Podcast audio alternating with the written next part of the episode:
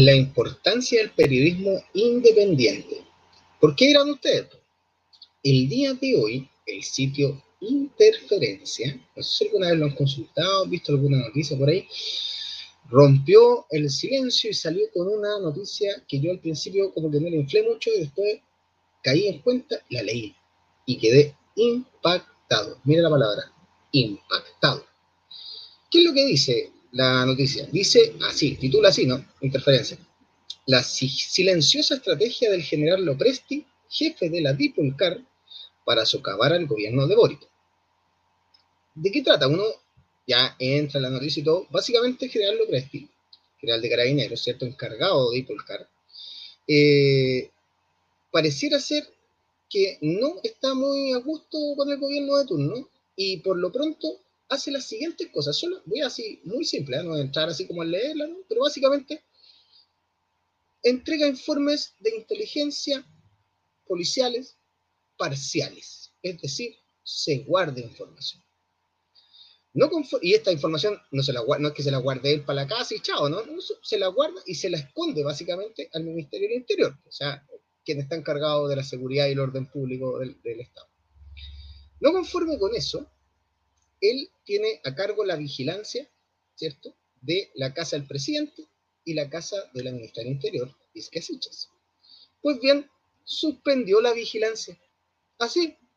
No, nadie más, no, no van más a vigilar. Estamos de acuerdo que hay gente apostada permanentemente, pero Nicolcar tenía la posibilidad de estar permanentemente vigilando. No, ya nadie más va a vigilar. Y eso llama, llama la atención después de tener algunos eventos de seguridad, sobre todo en este caso, gente que era parte de la seguridad del presidente, ¿no? Un tipo que fue secuestrado, que terminó eh, paliado, asesinato a pocas cuadras, ¿cierto? No, se suspende la vigilancia. ¿Qué tanto? Dirá Gerardo López, Lopresti. Además de eso, no conforme con todo lo anterior, él, en su posibilidad, en su cargo, ¿no?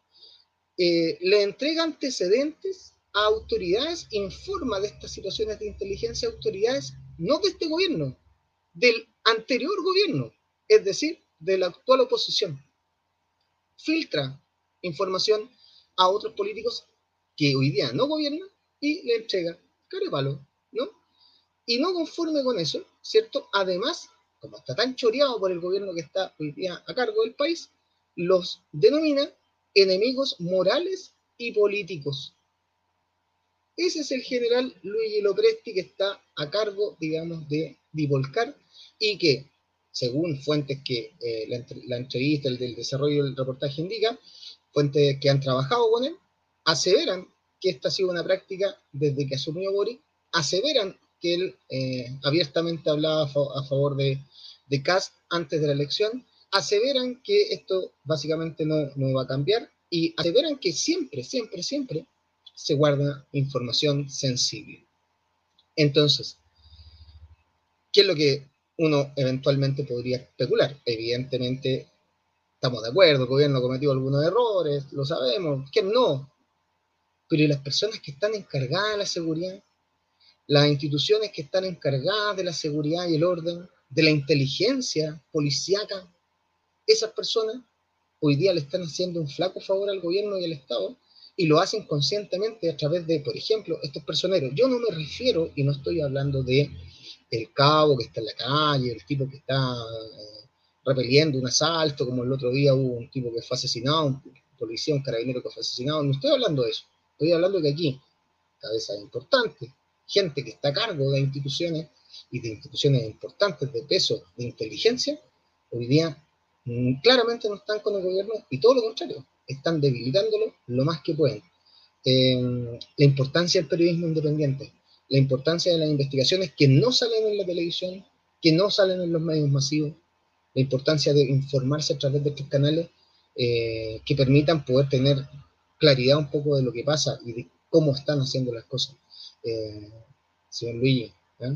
yo estoy feliz, quiero contarte un poco enfermo, sí, pero estoy contento, estoy aquí en familia, todo bien, ¿eh? no, no vaya a aparecer después, ah, ahí medio con 45 balazos en la calle o suicidado porque estaba con pena. No, estoy súper contento, lo quiero aclarar.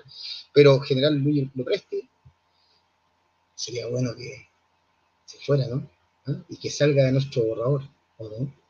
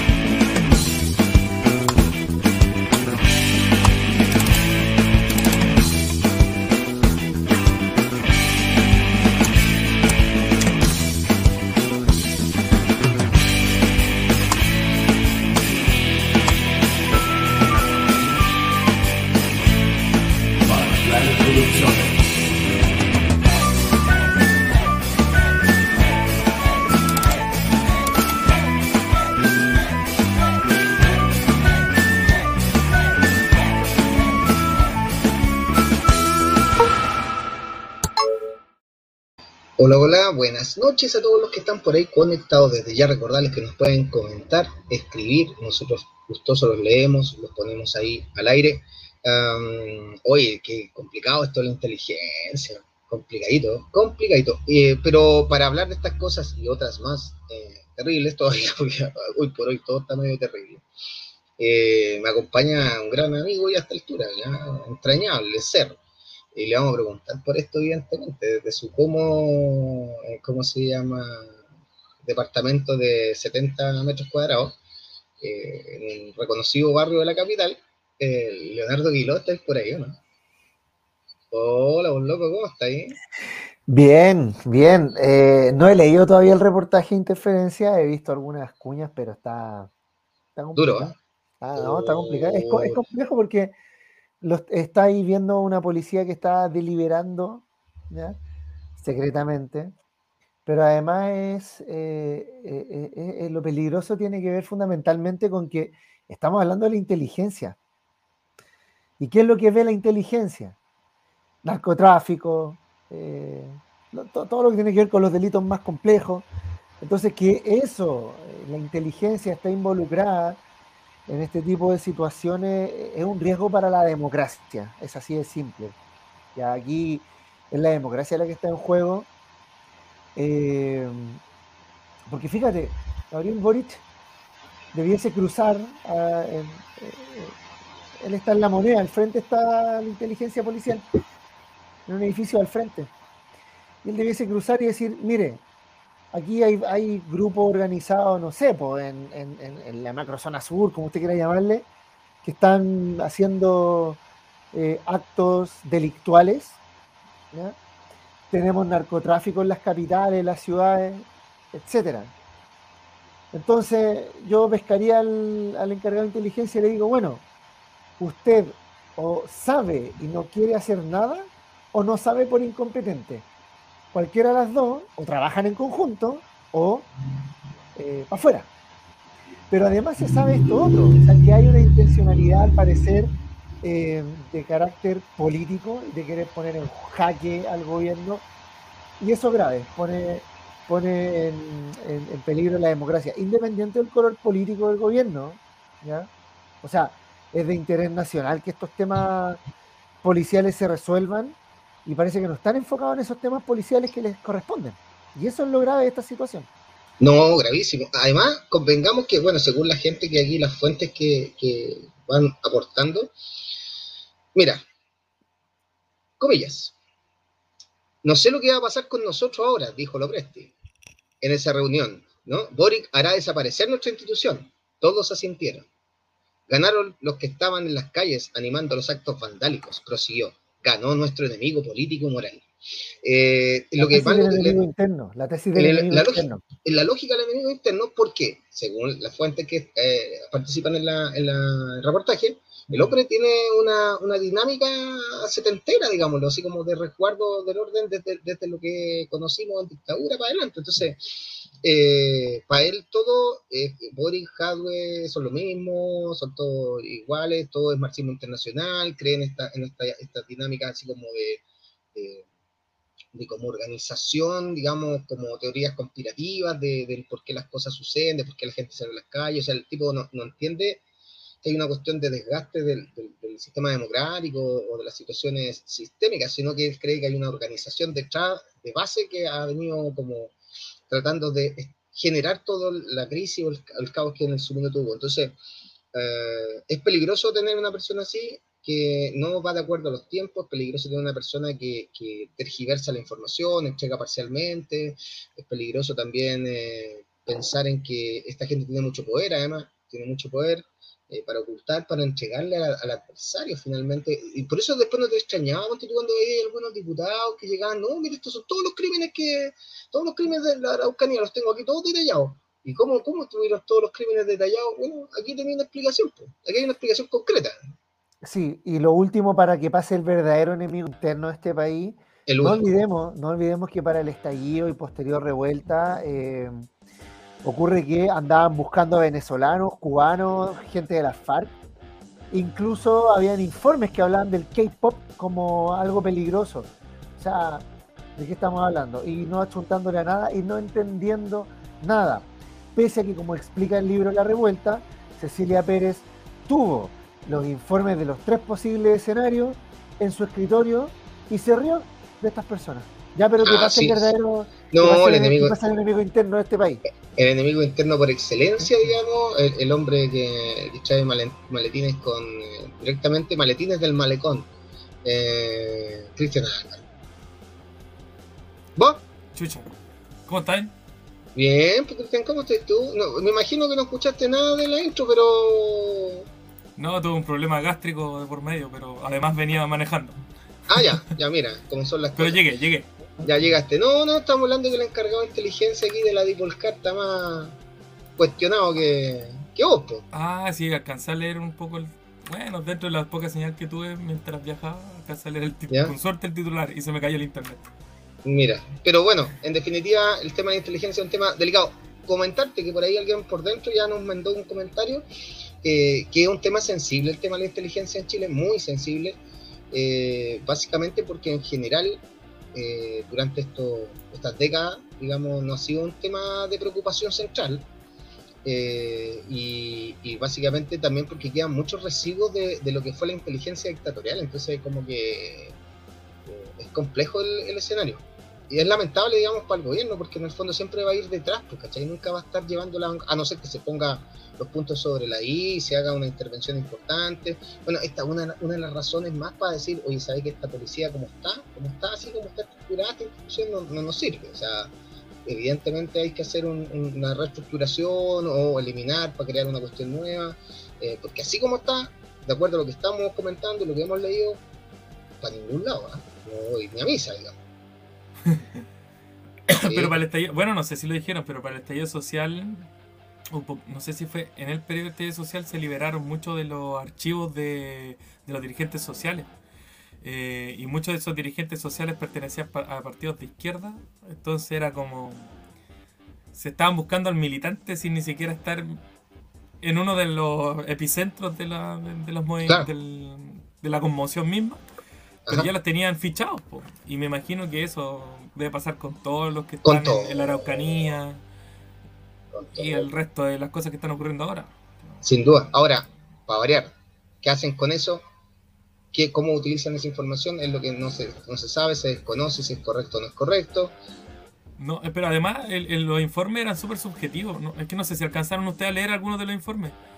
En los informes aparecía, por ejemplo, dirigente de la eh, sindical, participante de, posiblemente subversivo, posiblemente, y eran puras cuestiones que ellos les ponían sin, sin decir, oye, participó en, la, en, una manifestación en la fecha tal. No, posiblemente creemos que, ¿cachai? Era como puras cuestiones por pertenecer al Partido Comunista a revolucionario. Lo más probable es que tenga una AK-47, una sub que nosotros mismos le vendimos, debe tener él en la casa. Lenguaje, lenguaje muy propio de la DINA, eh, pero por, lo mismo, y habían personajes que son famosos, como Rodrigo Mundaca, Luis Mesina, Mario Aguilar, eh, que estaban en estos informes, Alejandra Matu, incluso periodistas, gente del mundo de la cultura, o sea, no, necesariamente militantes, sino que gente con opinión, gente que es eh, en sus territorios organizada, estaban en estos informes, o sea, se sabe que lo estaban persiguiendo, haciéndole espionaje por posible, como decía Cristian, por quizás, entonces da para pensar, ¿no es cierto?, hacia dónde está apuntando la inteligencia policial, cuando en realidad debiese estar apuntando a lo que señalábamos anteriormente, el narcotráfico, los delitos de alta connotación pública, todos los delitos de connotación sexual, etcétera, etcétera, etcétera. Por peligro de gol, digámoslo así. Pero bueno, eh, pero para cerrar esto y para poder avanzar sobre los temas, solamente decir que no está de más, eh, qué importante el periodismo independiente, qué importante el periodismo independiente, porque esto que estamos hablando aquí tú no lo vayas a escuchar en las noticias, no lo vayas a escuchar en las noticias, no lo vayas a escuchar, no lo vayas a leer en los diarios de circulación masiva, llamémoslo así, porque cada día circulan menos. Eh, no lo vaya Sí, ¿verdad? Pues, si nadie hay que suscribirse, para poder leer la noticia hay que suscribirse. Claro, de esas cosas, entonces mm, no lo vas a encontrar ahí. Entonces, por eso que es importante lo que hace Ciber, que es importante lo que hace eh, Interferencia la neta, ¿cachai? Que en el fondo siempre están tratando como de, meter la cuña ahí de lo, de lo que realmente es trascendente, de lo que realmente es importante.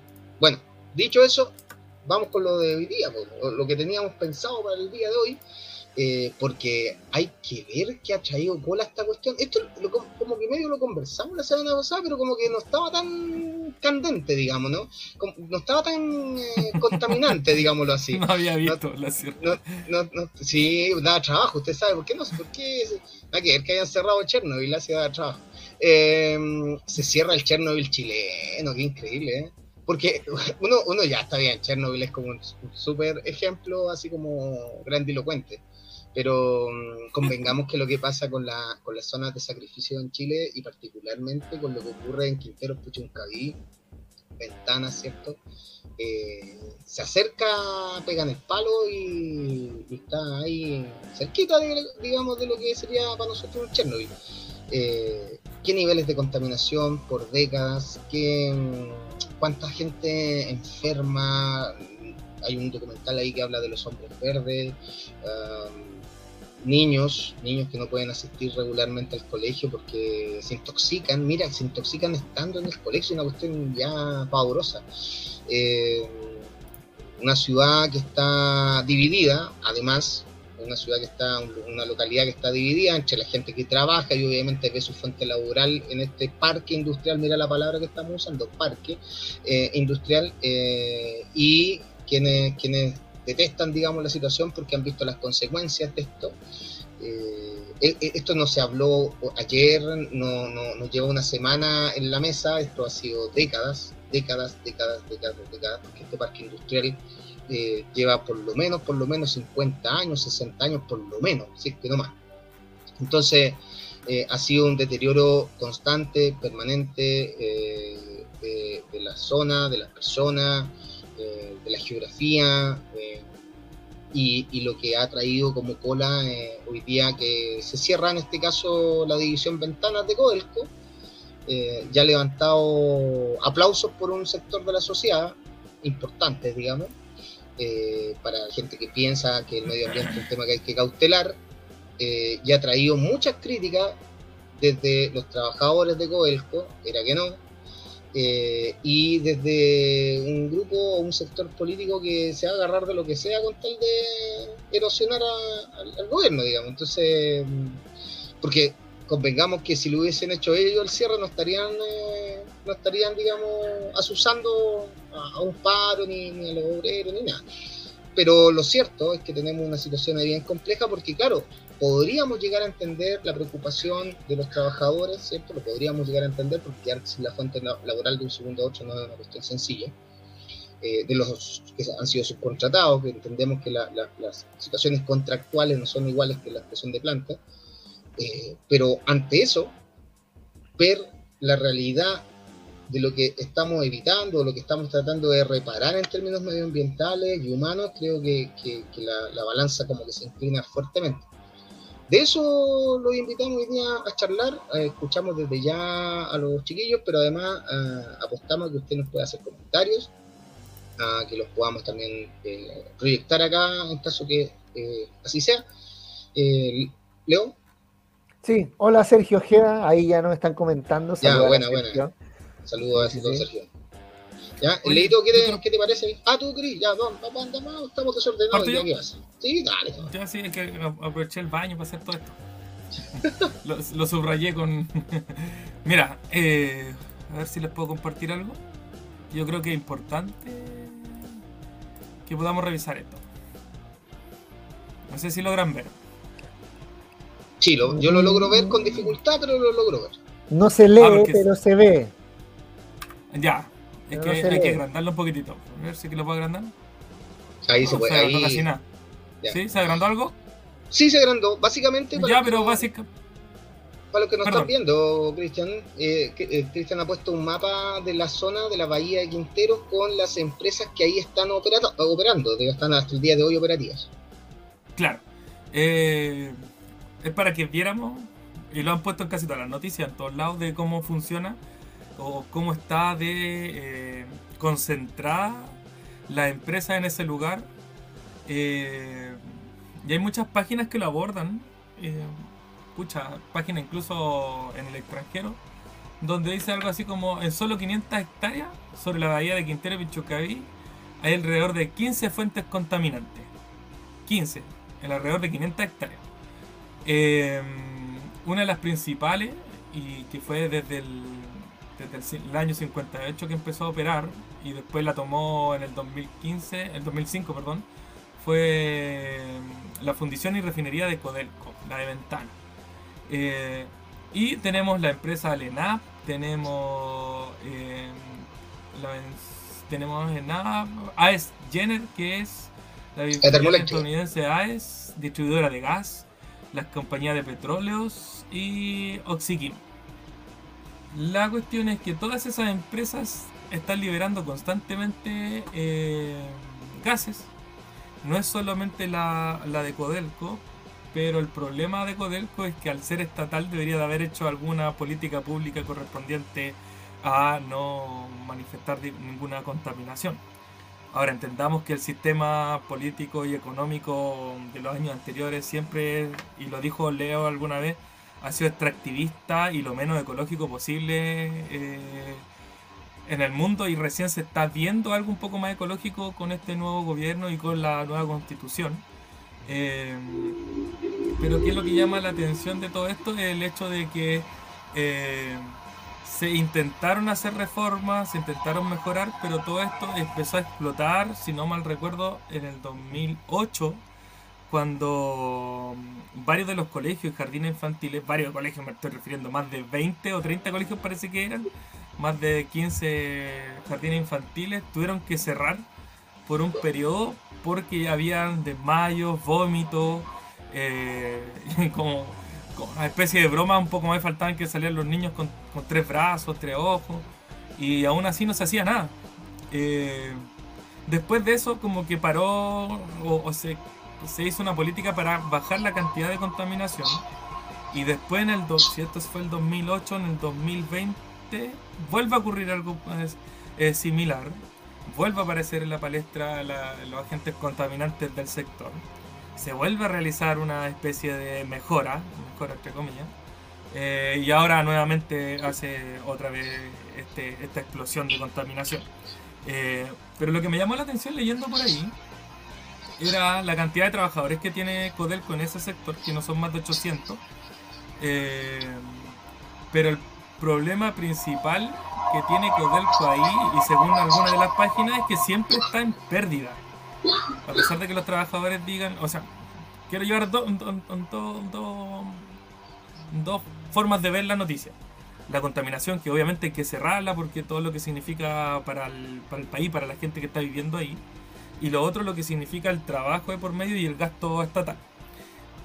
Me imagino que en algún punto la idea siempre del gobierno, y, por eso el pro trabajo, es buscar una alternativa a todos los trabajadores de el cierre va eh, acompañado de alguna reforma de trabajo de por medio. Pero el otro problema es que Codelco, Codelco como estatal, como la empresa, siempre en ese sector ha tenido pérdida. A pesar de las inversiones que ya se hicieron, siempre ha tenido pérdida.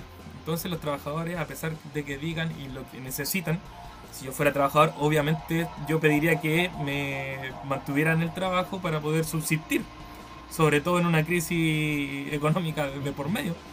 Eh, pero la empresa siempre había tenido pérdida, entonces hacer una nueva inversión en algo que ya no tenía eh, posibilidades de, como de ir mejorando, creo que no tiene un fin y más hoy en día que tenemos una crisis económica eh, gigante. Em, las otras empresas, incluso hay una que es de contaminación de carbón, que es una termoeléctrica que está de por medio. Eh, y aquí vuelvo de nuevo a la contaminación. Creo que achacarle todo el problema solo a Codelco es también buscar una, como dijo el Manu, una eh, la función política de por medio. Echarle la culpa a alguien que es el gobierno actual que lleva cuánto, 102 días, 103 días, echarle la culpa de toda la contaminación que tiene desde el 2008, eh, ya eh, eh, es como mucho. Esto ya es una cuestión de gobiernos anteriores y del Estado en general. Hay que ser súper categórico en eso. El Estado en general no se ha puesto las pilas en la parte como de la naturaleza y de la contaminación. Y hoy en día, y así aprovecho a hacer un, un link, hoy en día la nueva, el borrador el borrador de la nueva constitución aparece con, con definiciones en cuanto a la contaminación y cómo se podrían ir mejorando ciertas cosas. Claramente faltan leyes para eso, pero ponerlo en la constitución y en la palestra de la discusión política, eso no había ocurrido antes. Incluso los mismos medios callaron en algún momento y hoy día lo sacan, vuelvo al, punto anterior y con esto termino, eh, como un uso político.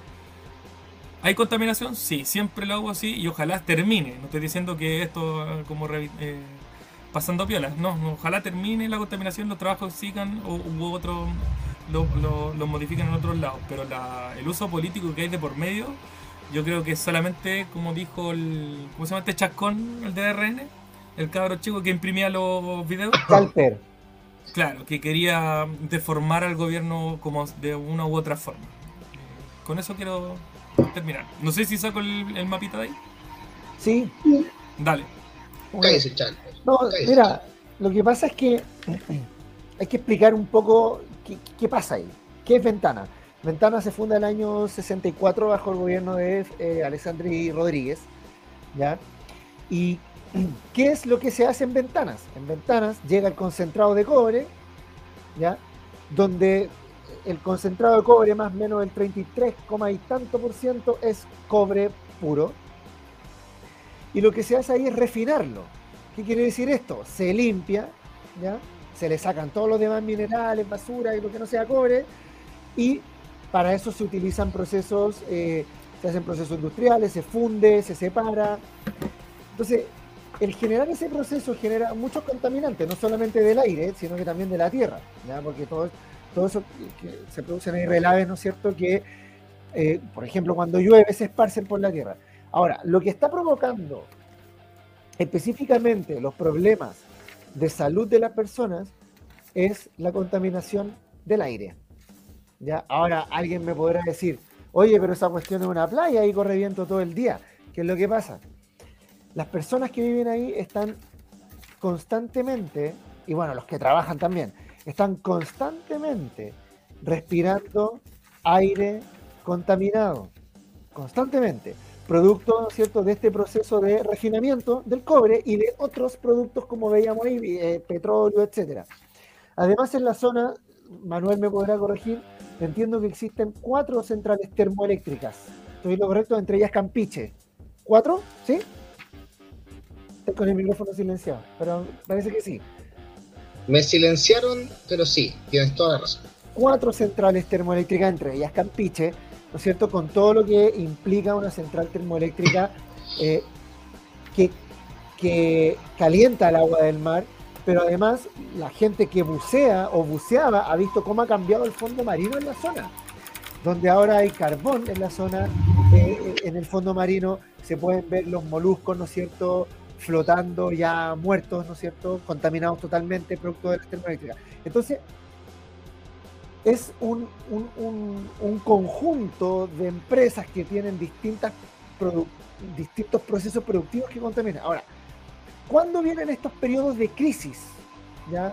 Con la, con la sintomatología más terrible para las personas. Eh,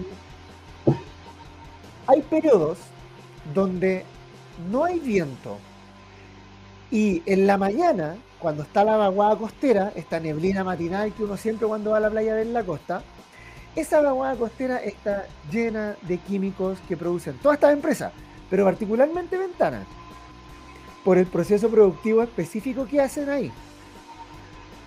Entonces, la gente, los niños, niñas, trabajadores, trabajadoras, al respirar eso, ¿cuáles son sus síntomas? Picazón de ojo lo primero, tos, mucha tos, vómitos, adormecimiento de las manos y piernas, porque esto también está causando daño neurológico.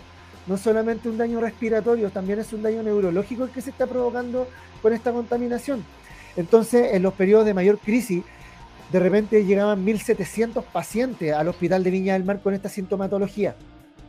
El problema es que la respuesta desde el Estado, y por eso hoy día la respuesta es distinta al cerrar ventanas, es vía decretos. Y estos decretos lo que obligan es a que las empresas bajen sus emanaciones durante una cierta cantidad de horas, cuando hay menos viento. No es que se detengan, como obligó ahora el gobierno a hacer con ventanas. Por lo tanto, ojo, estos periodos de crisis, cuando los niños, niñas se desmayan, se les adormecen las extremidades, etcétera, eh, son los que salen a la palestra.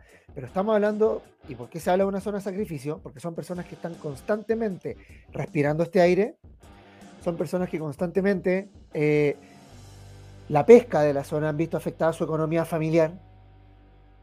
Por lo demás, también eh, cuentan estas personas que antes tenían detalle, mire, usted tiene, los que viven en casa tienen su jardín y hay personas que dicen, aquí ya no crecen plantas, porque el aire está tan contaminado que no crecen las plantas. Como decía el Manu, aquí hay una comunidad dividida. Sabemos que en todos estos proyectos, ¿no es cierto?, que implican un daño medioambiental, las comunidades se dividen entre los que están a favor y los que están en contra. Vaya a Santa Bárbara, Alto Biobío, la comunidad de Cañicú, por ejemplo, de los Pehuenches, una comunidad que verá, vaya a Huasco, vaya al Cajón del Maipo.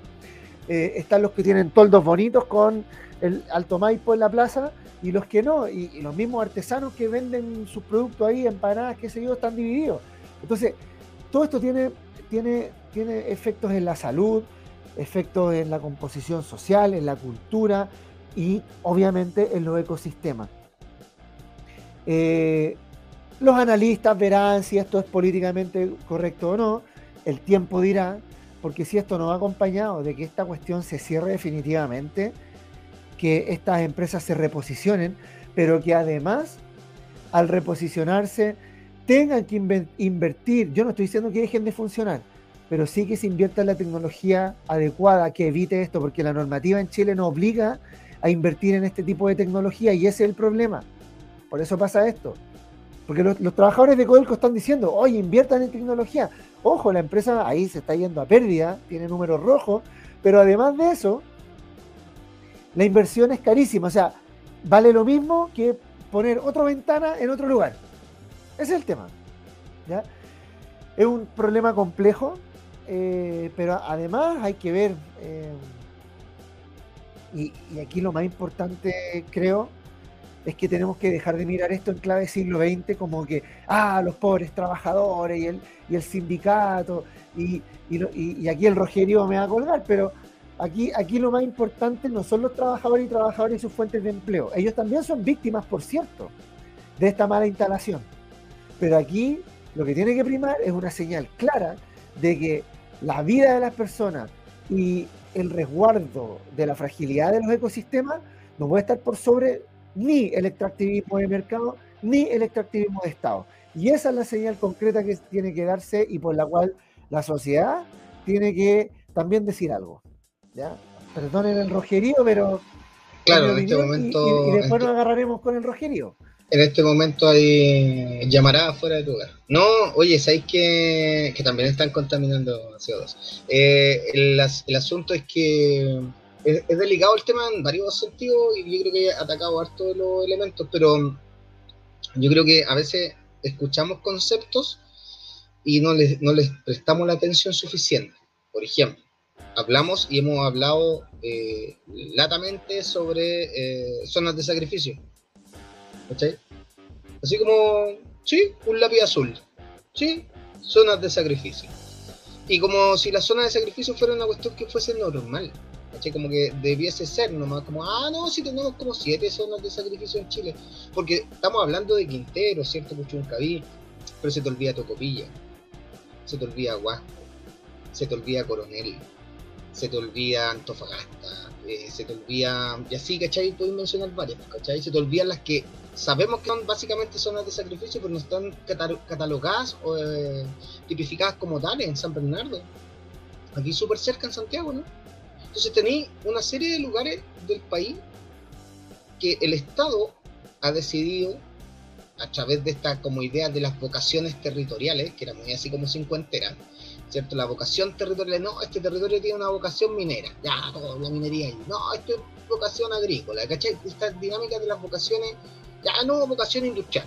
Y listo, y tú en ese instante, cuando estableciste que era, tenía una vocación industrial, en ese instante tú le pusiste la lápida a la zona y le pusiste la lápida a las personas también, entonces eh, dais permisos para que se instalen determinadas cantidades de industria en determinadas zonas. Y las consecuencias, maní, porque a ti te importa generar lucas, que vengan inversionistas.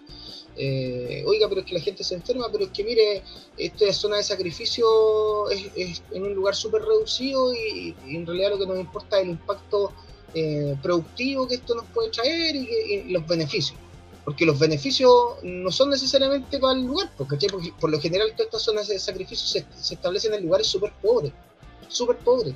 Si tú vas a Ventana, vas a Puchuncaví, son los lugares que son de verdad, te, te, te, te, estremecen el corazón por la pobreza que hay. ¿cachai? Entonces, eh, y, el desarrollo no es para ellos. El desarrollo es pensando en una, un, grupo eh, mayor, ¿no? Y, pero ese grupo mayor no está ahí ¿Cachai? Esa gente se conforma con que le levanten una plaza, que venga la empresa que te está haciendo pedazos al medio ambiente y venga y te pongan a luminaria, una cancha baby, listo. Listo, ahí está. Y la gente está pagada, muchas veces se paga con eso, mira qué increíble, se paga. Porque es lo más, es lo más cercano que, tiene al desarrollo de su zona. Es lo más cercano que tiene al desarrollo de su zona. Cuando el 2011 se produjo eh, la contaminación eh, que generó eh, cierre de escuelas, ¿Cuál fue la respuesta desde el Estado? Cerrar la escuelita de la GREA y 500 metros más allá, 800 metros más allá, abrir otra nueva. Pero ya está claro que ya no basta, pues. Porque los niños se siguen enfermando, se siguen intoxicando, se siguen. Entonces, y claro, inicialmente la gente quedó súper feliz porque le hicieron una escuela todo chapo, súper moderna, pero ese no es el punto de fondo. Ahí no está, no está, no está atacando el punto central. Entonces, tení en definitiva como un modelo productivo, un modelo de hacer las cosas que es súper dañino, donde no te importa invertir tecnológicamente en la recuperación, si tú miráis cifras de lo que el Estado invierte o de lo que las empresas invierten de sus ganancias para poder resarcir ecológicamente, vaya a encontrar que es nada, que es un chiste, que es realmente un chiste. Eh, y probablemente capaz que te lo pasan por ley de, donaciones, ¿cachai? Entonces es un chiste por donde lo conté eh, el, asunto está en que tú cerráis ventana y vayas a cerrar la división de Codelco, pero no estáis cerrando las demás industrias. Partamos por ahí. Es un símbolo de un, gesto. Que sea Codelco es un gesto, porque el Estado quizás pueda hacerlo, ¿cachai? El Estado se puede dar el lujo, mira lo que estoy diciendo, el lujo de cerrar ventana y quizás abrirla en otro lugar. Pero a la larga estáis chuteando el problema por otro lado. Entonces, ¿qué? ¿Vaya a ir a hacer pedazo a otro lugar de Chile entonces?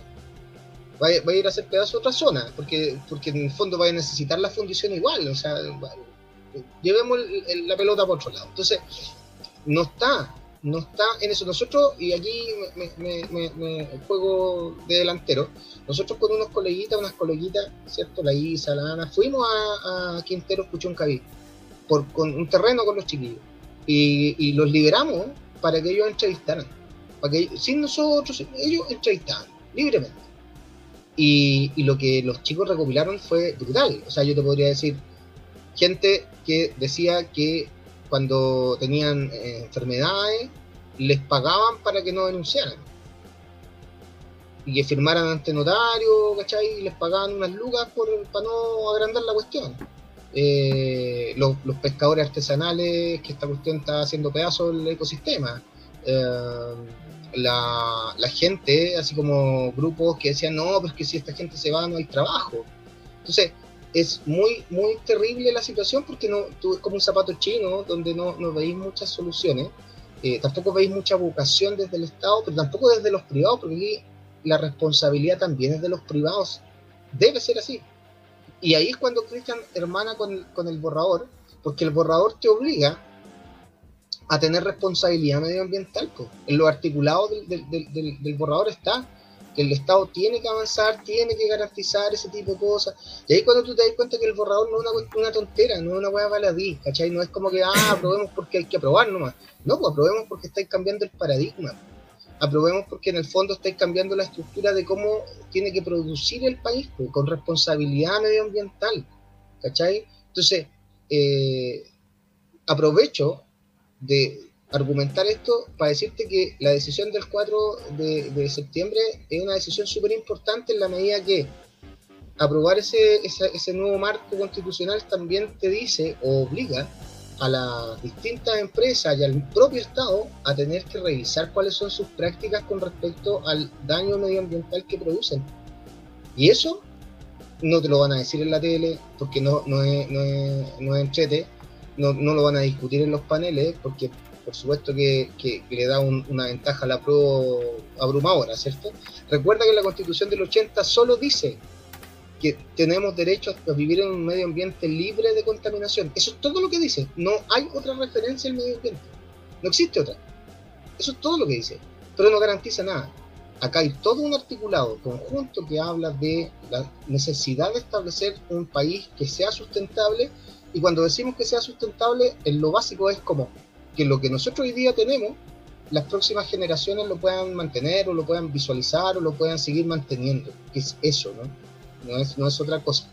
Nadie ha hablado de no producirá, nadie ha hablado que las empresas tienen que cerrar para nunca más abrirse, tampoco nadie ha hablado de eso. Es como loco, revisemos las prácticas, veamos dónde están los problemas. Uh, tú estás 10 minutos en, en, ventana, 10 minutos con mascarilla, viejo. 10 minutos afuera de, afuera de Copec, afuera de NAP, y el dolor de cabeza era insostenible. Dime. Oye, eh, tenemos, no, quería, tenemos dos comentarios, ya. Mira, Ángeles Monserrat, hola, me parece una señal política importante el cierre de la división, que por cierto no es de un día para el otro, pero seguramente traerá como consecuencia el cierre o mejora de las otras empresas del lugar en pos del medio ambiente. Podría ser un éxodo yo concuerdo con Ángel, es una señal potente, pero la empresa privada te va a decir, yo cumplo la ley, no van a cerrar. Por eso es importante aprobar, porque en este con la nueva constitución la ley va a tener que ser distinta. Y yo no creo que la constitución, y aquí yo soy un, poco más pesimista que el, que el Manu, no vamos a terminar con las zonas de sacrificio. Yo creo que lo que venga de aquí para adelante eh, se va a se van a construir este tipo de proyectos, pero además, eh, mientras produzcan, van, va, a haber una fiscalización mucho más potente para evitar que estas cosas ocurran. Ahora, respecto a la señal política, sí, es una buena señal política, pero yo creo que esto lo vamos a ver en dos años más, porque si se vuelve a abrir ventana, no va a haber sido una buena señal política. Si se reubica con una nueva tecnología, va a ser una buena señal política. Creo que está muy en caliente con respecto a los sindicatos que se van a ir a paro, me pasa que es como, ¿te acordás cuando se fueron a, paro y se tomaron las calles los taxistas en contra de los Uber? Todos odiamos a los taxistas, todos, porque oye, nos bloquearon las calles, las ambulancias no podían pasar, aquí va a pasar lo mismo. aquí, los sindicatos están totalmente perdidos, ya a mi juicio. Eh, está bien, su negocio es, hay que cuidarle la pega al trabajador y apretemos el botón de la huelga. Esto es un tema mucho más complejo que una simple negociación colectiva. Es muchísimo más complejo que una eh, negociación colectiva. Y mira, Caterina González, leí que el 62% de la emisión de dióxido de azufre, obviamente la incidencia es mucho mayor que la del resto. Lo otro que leí es que a Codelco le sale menos caro hacer una nueva central que arreglarla, lo que señalábamos recién. Eh, claro, efectivamente, estas emisiones, eh, los exámenes que le hacen a la gente cuando vienen estos periodos de crisis, o sea, imagínate, le hacen un examen de sangre y le aparece, eh, ¿cómo se llama? Arsénico en la sangre. Y en la orina, el otro químico, el... Bueno, ya me voy a acordar. Ya, pero, o sea, en la sangre y en la orina, químicos contaminantes que te matan. No por nada también un territorio donde hay mucho más, el, promedio de muertes por producto del cáncer es mucho mayor que en el resto del país, como en Antofagasta también, por ejemplo. Gracias Ángeles y gracias Caterina por comentar. Oye, no menor, eh, lo solo cierro con esto para, darle la, palabra al, al que la tiene ahí atora, pero es que se me va a olvidar después. Cacha que el tema de, la, de las enfermedades es muy cuático, muy cuático. Por ahí nombramos un documental que era de los hombres verdes. Pero además de eso, eh, no, solo, no solo arsénico en la sangre, sino que también químicos, eh, minerales en los huesos y profundas enfermedades eh, neuronales. Y por ahí el dato, quizás si Leo sea mañana a Puchuncavía Ventana, probablemente, claro, se enferme como mucha gente pero, el tipo ya está grande, está adulto, no sé, ¿cachai? Toma su decisión. Aquí el tema es que tú estás enfermando y envenenando, ¿cierto? A niños. Hay gente, mujeres embarazadas, están gestando y están respirando toda esa brutalidad y los niños nacen con problemas severos, neuronales. Entonces, ¿cómo, ¿cómo tú puedes pretender que vaya a legitimar una forma de producir, de hacer, de trabajar que está generando esas consecuencias en las personas, ¿cachai? Entonces, y en los niños que ni siquiera todavía, como nacen, y ya cuando ya están nacidos, obviamente ya tenemos cuestiones más concretas, más evidentes, entonces, eh, enfermedades cardíacas, pulmonares, o sea, te, te loco la cantidad de cosas que la gente sufre, patología, a partir de una mala eh, política, digamos, industrial, eh, productiva. Ah, ah. Cristian, llegó acá, llegó acá la contaminación. Está, en ventana, Cristian. ¿eh? Está en ventana este directamente un corresponsal de ventana. No, mira, habían dos cosas que eh, creo que es bueno que también en algún momento las fuéramos aclarando, porque la idea del programa también apunta y apuntamos nosotros a. Primero, esclarecer que nosotros queremos votar a prueba que nosotros queremos sacar la, la, nueva constitución sí o sí, por lo tanto nosotros vamos a ir abordando las distintas temáticas en función de la nueva, eh, de la nueva constitución. Y volviendo a ese punto, eh, una de las cosas principales de la que estamos hablando recién es que la nueva constitución le da poder económico, político y social, natural, ecológico y, y, todas las cuestiones a las regiones. Entonces también hay que abordarlo desde ese punto de vista. Lo más probable es que en algún momento, como dijo Leo, lamentablemente no está prohibiendo, o sea, no sé si lamentable, no, está prohibiendo la creación de nuevas industrias, la creación de nuevas formas de trabajo o nuevas formas de extraer eh, los recursos naturales. Nuevas formas. Eh, pero sí van a tener la posibilidad de las mismas regiones ir fiscalizándolas y de aprobar o desaprobar ciertas eh, instalaciones de industria en los lugares.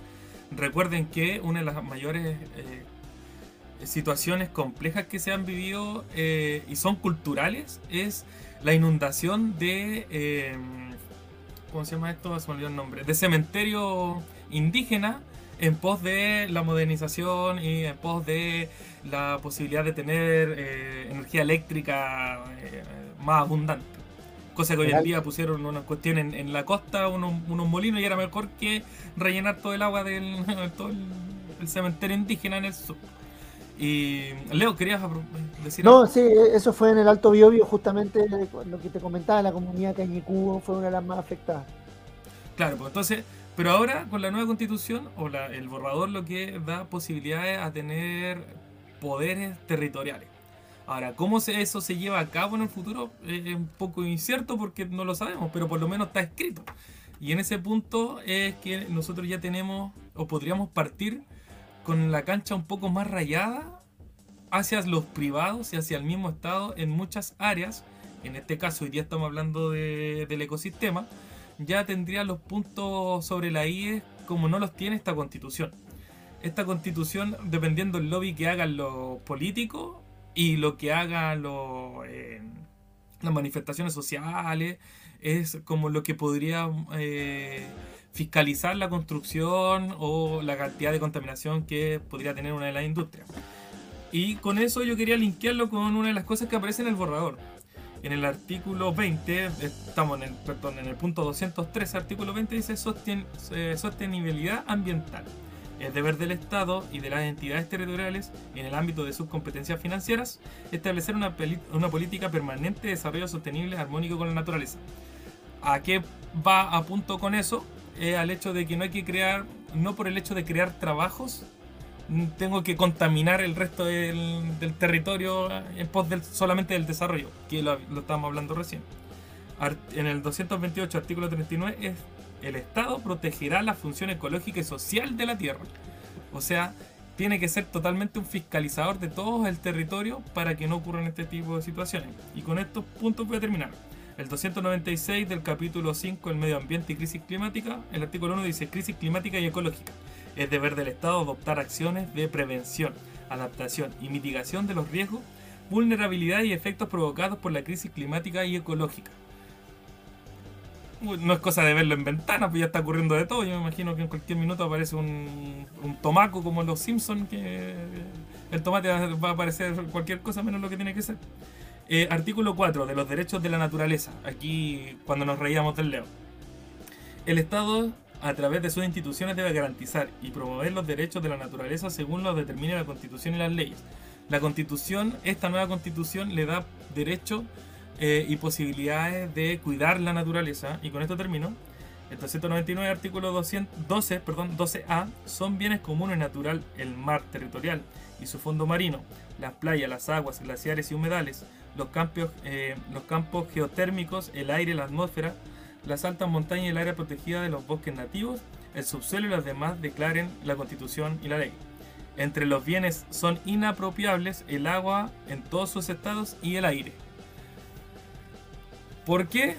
Porque una de las cosas que impide fiscalizar a estas, eh, empresas es el hecho de que el aire no es un bien común. Entonces da lo mismo si se contamina de cierta manera o no. Que por eso siempre están pidiendo eh, actualización de, estudios y muchas veces esos estudios son con un lobby de por medio. O sea, entre qué estudio le paga más la empresa es cómo termina finalmente financiado eh, y al final termina siendo aprobado el estudio. Que es lo que ha ocurrido con, con las últimas cuestiones y sobre todo, perdón, con esto termino, con las siete familias del mar.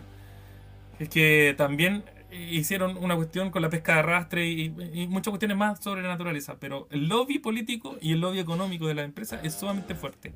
En la nueva constitución posiblemente no sea tan fuerte. Es que, mira, insisto, todo lo que tú señalaste de, la nueva constitución no nos va a liberar del extractivismo y las consecuencias que esto tiene. No.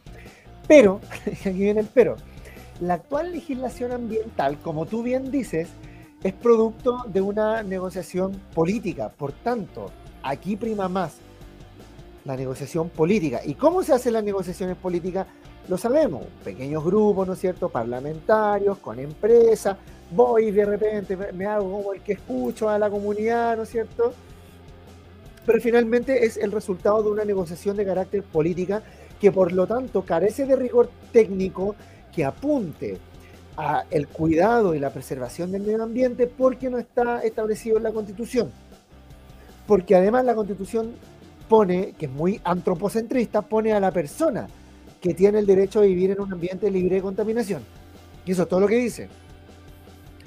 Acá el criterio para, hacer, para legislar en materias de medio ambiente es otro marco, es un marco distinto. ¿ya? Y eso es lo que no hay que perderse. ¿Va a haber lobby político en eso? Sí, pero ese lobby político el cerco lo va a tener corrido hacia otros lados, hacia otros lugares.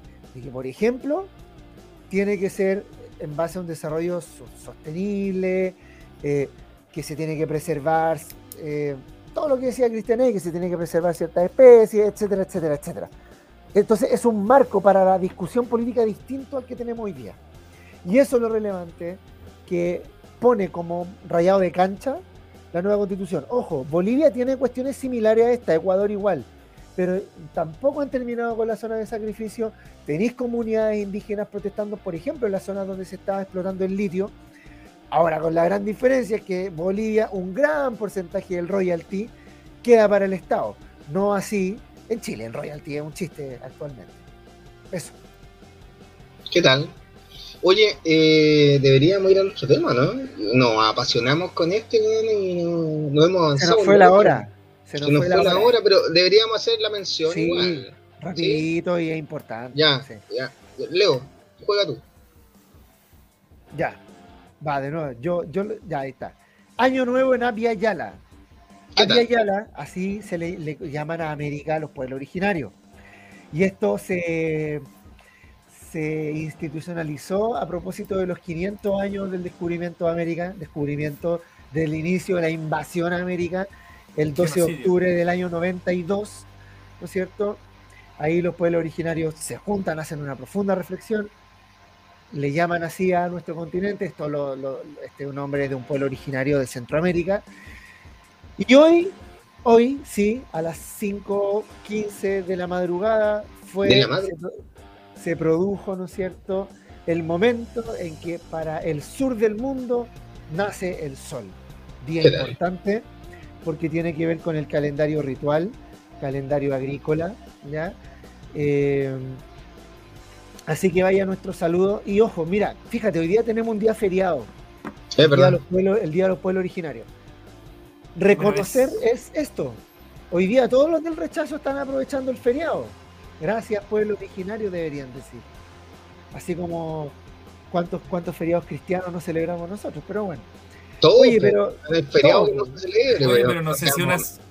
No seamos carepalos, todos los feriados valen, bueno, si mañana es feriado porque porque no sé, bueno, porque el señor de que está afuera corrió una piedra a 2 de septiembre, yo lo celebro, bueno, vamos. Oye, y, antes, era, antes era feriado el 11 de septiembre, acuérdense. No, era, ¿sabes que era el único que no También lo celebra, hermano. No, todo. No sean así, qué feo. Después va a venir, va a venir Luigi, ¿cómo se llama? Luigi no sé cuánto, va a venir a, darme un abrazo, no a... El general ahí de la Dipolcar. A ustedes, nosotros. Oye, pero volviendo, volviendo al tema, em, a las personas que nos están viendo, desearle una, un, feliz año nuevo. Este es nuestro año nuevo. Este es. Porque lo otro que celebramos, por último, pasar algún fenómeno cómico, pero no pasa nada. El ¿Cómo que no? Y el año nuevo en el mar, se te olvida el año nuevo en el mar. ¿Qué más cómico que eso? El, beso al amor eterno, bueno, el beso al amor eterno. ¿Qué más cómico que eso? Cerro Alegre, Cerro Alegre. Sí, qué más cómico. así que es peor que Año Nuevo con el Tito Fernández. un, feliz año nuevo a todos y todas y recordarles también, o sea, que el nuevo texto constitucional que está propuesto reconoce este tipo de cosas, de que el Estado lo reconozca, no solo esto que es el huetripantu para los mapuches, el inti en el norte, sino que también reconozca esto y muchas cosas más de la cultura originaria porque nos beneficia a todos y a todas, no solo con feriados, en nuestra educación, en nuestra salud, en nuestra forma de ver la vida, de vivir la vida, eh, así que vaya también de respeto, de valoración, de legitimación mutua. Así que vaya un saludo para todas las personas. Hoy día está compleja la situación, sobre todo allá en el Gualmapu. Mucha represión. El gobierno ha insistido en que los estados de excepción son la forma de solucionar el problema. No es la forma, y aquí yo sí adhiero a esa frase amarillenta. Los milicos no son la manera, esto es un problema, entiéndanlo de una vez por todas, de carácter político, político. Además que, si bien hay violencia, hay delitos graves, no sabemos quiénes son. ¿Y, por qué estamos asociando esto a la plurinacionalidad? Eso es porque la prensa sigue siendo racista y la casta política sigue siendo racista, que lo asocia inmediatamente a la causa em, mapuche. Así que eh, vamos por la plurinacionalidad. Capaz que ellos mismos le hayan vendido la arma a la campo. No, me, extrañaría.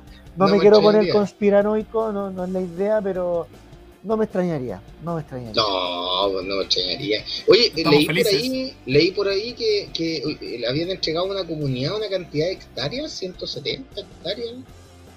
¿Supieron eso, no? No. El gobierno, el gobierno estoy buscando, estoy buscando el dato exacto aquí. Lo leí hace un ratito que había, había, bueno, en realidad durante la tarde, pero que se había entregado una cantidad de hectáreas a una comunidad y había sido el gobierno. Había como devuelto tierras. Si eso va a ser así, y si la política un poco va de la mano de aquello, eh, para mí es una buena noticia, Es una buena noticia. Encuentro que, que también es reconocer em, los errores del pasado. Yo siento, no sé, ah, no, sé cómo decirlo, pero es que lo que pasa es que ahora no sé si se han dado cuenta, pero el gobierno ahora ha aparecido más en todos lados. Es como un ataque mediático. Ah, que salió en las redes sociales, eh, mucho en las redes sociales, y porque además que son cabros eh, en las redes sociales, pero todos los encuentros que están haciendo. Todos los, como, como, sí, pero ¿cómo se llaman estos? Como una especie de cuentas públicas. Entrevistas entre ellos y vamos dando las cosas. Y yo creo que este el, el, no sé si es un buen paso, pero es lo que viene a hacer una, a contrarrestar los medios eh, nacionales, eh, eh, mediáticos que lo que tenemos nosotros. Pues entonces, creo que es bien, lo que tú estás diciendo está bien, y lo que está haciendo el gobierno creo que va, va bien, pero igual nosotros no podemos quedarnos con esas dos miradas. Yo creo que hay que sacar de las dos la crítica de por medio a ambas. Sin duda, sin duda. Pero piensa tú que le pegan hasta, están dando el tiempo y le pegan al gobierno. O sea, es una cuestión que ya, ya es como. ¿ah? sí, pues, están, dando el, comercial del, del, del Ciro Elax, weón, y le pegan al gobierno. Entonces tú, tú entendí ya cuánta, virulencia hay. Entonces, Oye, en La Serena. ¿Eh? Que ahora fui a La Serena, vengo de allá. En La Serena, en la ah, radio, el Matías Walker la, vida hace paga la radio eh, publicidad en contra de la de la convención y de la ¿Y se puede eso? No estamos, en no estamos en campaña, pues, viejo. Se puede hacer Pero no está diciendo no vayan a votar. ¿Y qué está diciendo? Pues está, lo mismo que estamos haciendo nosotros. Pues. Como que eh, cuáles son las eh, críticas que hace Ah, ¿cachai? Oye, pero nosotros no ostentamos un cargo público, pues. No, pues, pero a eso. Por eso te digo. Es que las regiones es, un mundo totalmente aparte de lo que pasa acá en Santiago, porque hay muchas cuestiones que nosotros no vemos. Aparecen estos Motel Walker y quizás cuántos otros pagando en estas radios rurales. Nosotros lo hablamos en algún momento cuando se hizo campaña. La, campaña del terror en, las comunidades o en, las partes rurales es sumamente fuerte. Nosotros a veces, podemos pasar comerciales, señor Walker, ¿ah? con nosotros, precio. O sea, primero, las redes sociales no son muy habituales en las zonas rurales la televisión a veces no llega a las zonas rurales y lo que más hay son medios radiales. Y medios radiales que se sustentan también, lamentablemente, así como la red, por los auspicios. Entonces, si el loco está pagando para que le pasen esa cuestión a cada rato, y yo soy una radio, el muro, bueno, nosotros no, no, vamos a caer en eso, pero si pasara algo así, claro, señor Aquí estamos. por favor, ahora.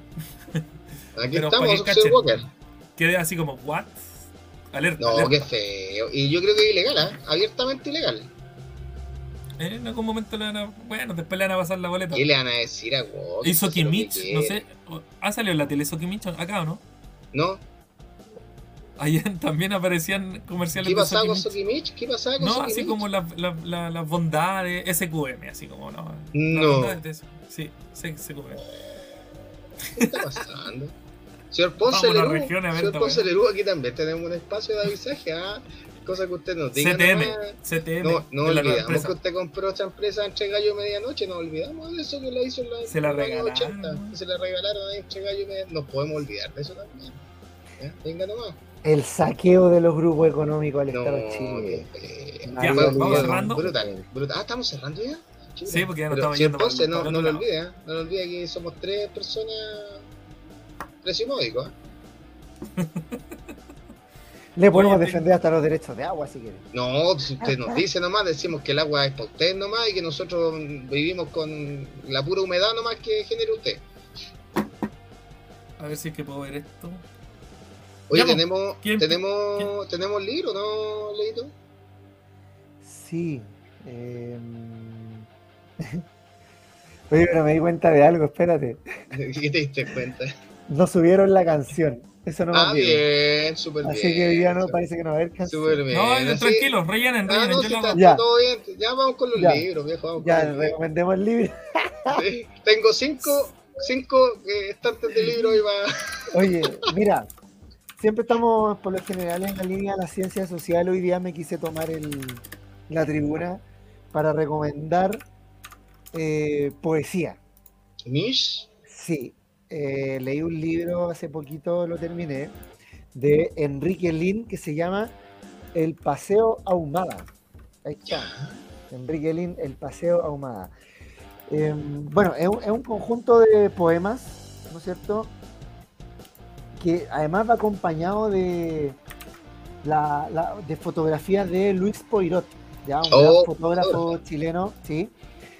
que son poemas, ¿no es cierto?, que eh, relatan la vida en el Paseo Humada por ahí por los años 80, plena tiranía de Pinochet, Mm, ¿ya? Y relata un poco la vida cotidiana en el, en el Paseo Humada y es- es bien bonito los poemas porque además tiene, tiene todo un sentido histórico, pero desde la poesía o la antipoesía, él también es un antipoeta, don Enrique Lin. Tírate uno, Eh, tírate uno al tiro. Mira, hay uno, eh, pucha, hay uno que es muy largo para leerlo acá, pero Pero un extracto, por leído.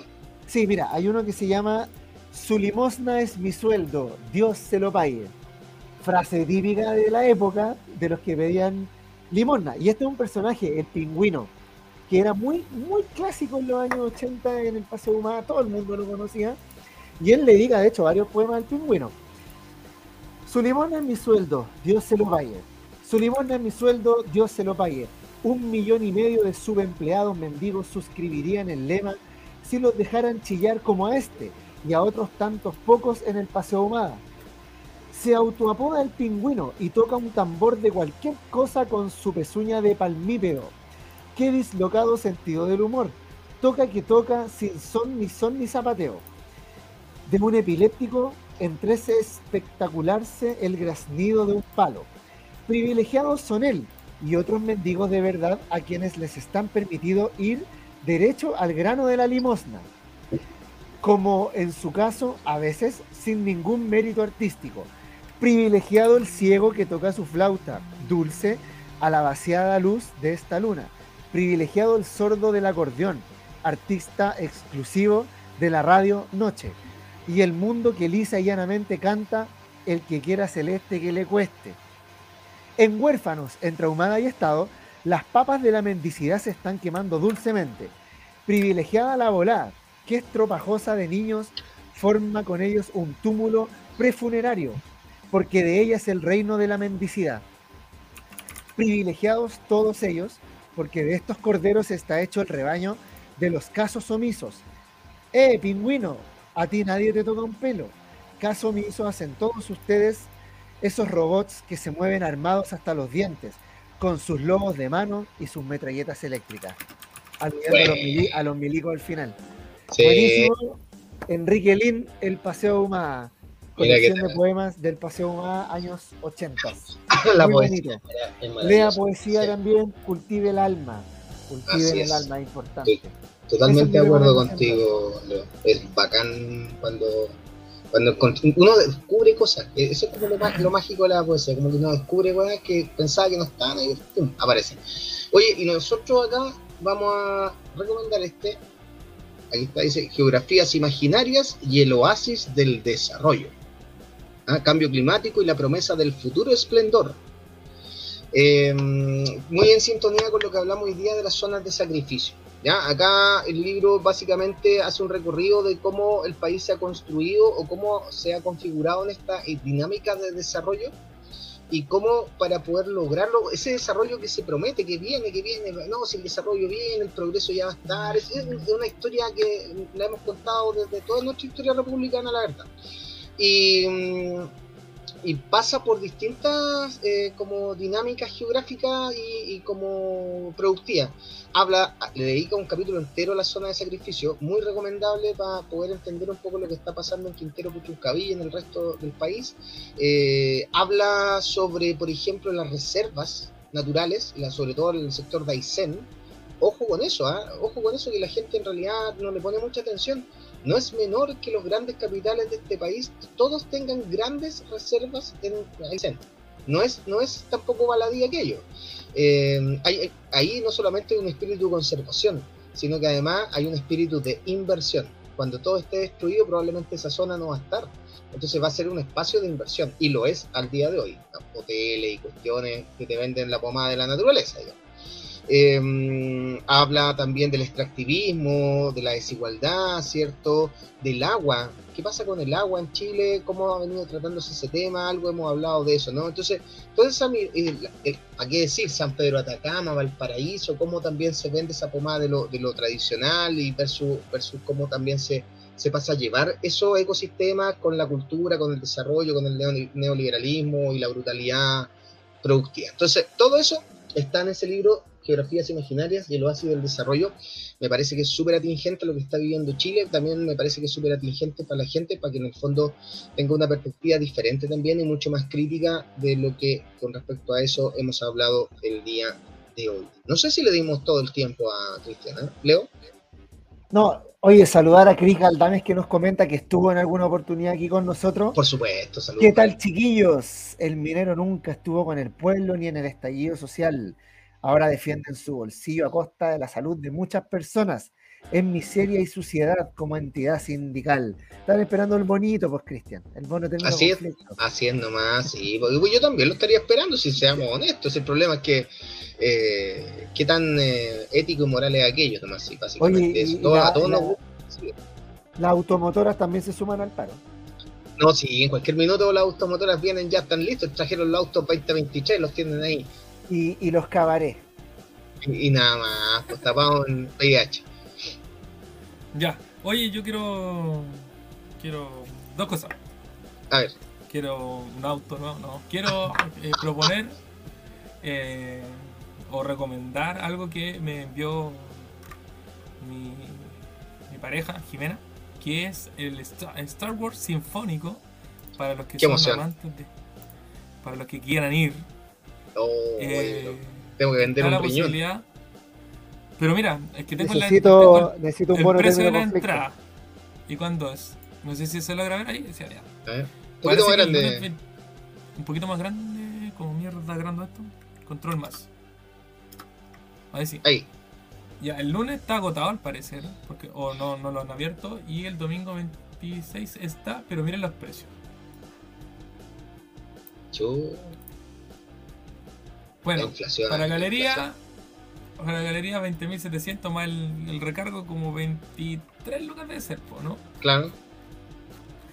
Pero cualquier pieza musical, sinfónico, siempre es recomendable que vayan a, a escuchar y ver. Yo creo que eso parte por una cuestión. Culturalmente siempre ha sido elitista la música sinfónica eh, y lo, eh, la, orquesta de cámara y, todos los derivados de. Eh, pero creo que igual eso hace que nosotros nos acerquemos más culturalmente a, otro tipo de, escena artística. Y cómo no hacerlo con una película que ha, que, ha roto esquemas, que con una película que en, cuanto a la, cultura pop ha hecho crecer aún más eh, su legado. Ya lo hablamos la otra vez, tiene tantas aristas y formas de, poder ver toda esta historia que yo creo que ni el mismo Lucas había imaginado que había, más historias de por medio. Eh, pero yo creo que es 100% recomendable si es que pudieran y tuvieran Lucas, eh, vayan. Voy a ver si es que puedo ir, porque también me, me tincaría ir. Y, y, eso, pues eso es como más que nada mi recomendación. Y lo otro es la canción del final. Momento, Cristian, momento, momento, momento. Solo decir una cosa con lo que estás diciendo tú. Nosotros aquí, Cristian, yo no sé si muy fanático de esto, pero Leo y yo somos eh, ñoños, realmente ñoños con Star Wars.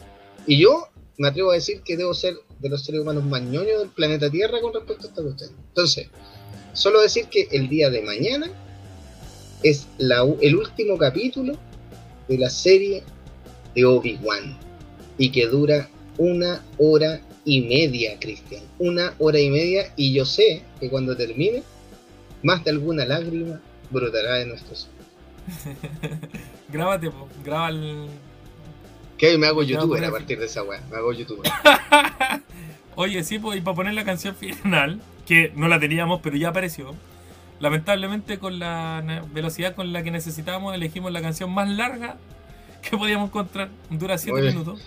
Muy bien. Pero creo que es muy atingente a lo que está ocurriendo hoy en día y lo que ah, la mayoría del tiempo nos consumió en la conversación de hoy. Eh, nada más que decir. Nos vemos la otra semana. La canción, escúchenla y se van a dar cuenta a qué nos referimos nosotros. Próxima semana nos vemos. Un abrazote. Chao, chao, eh. Chau.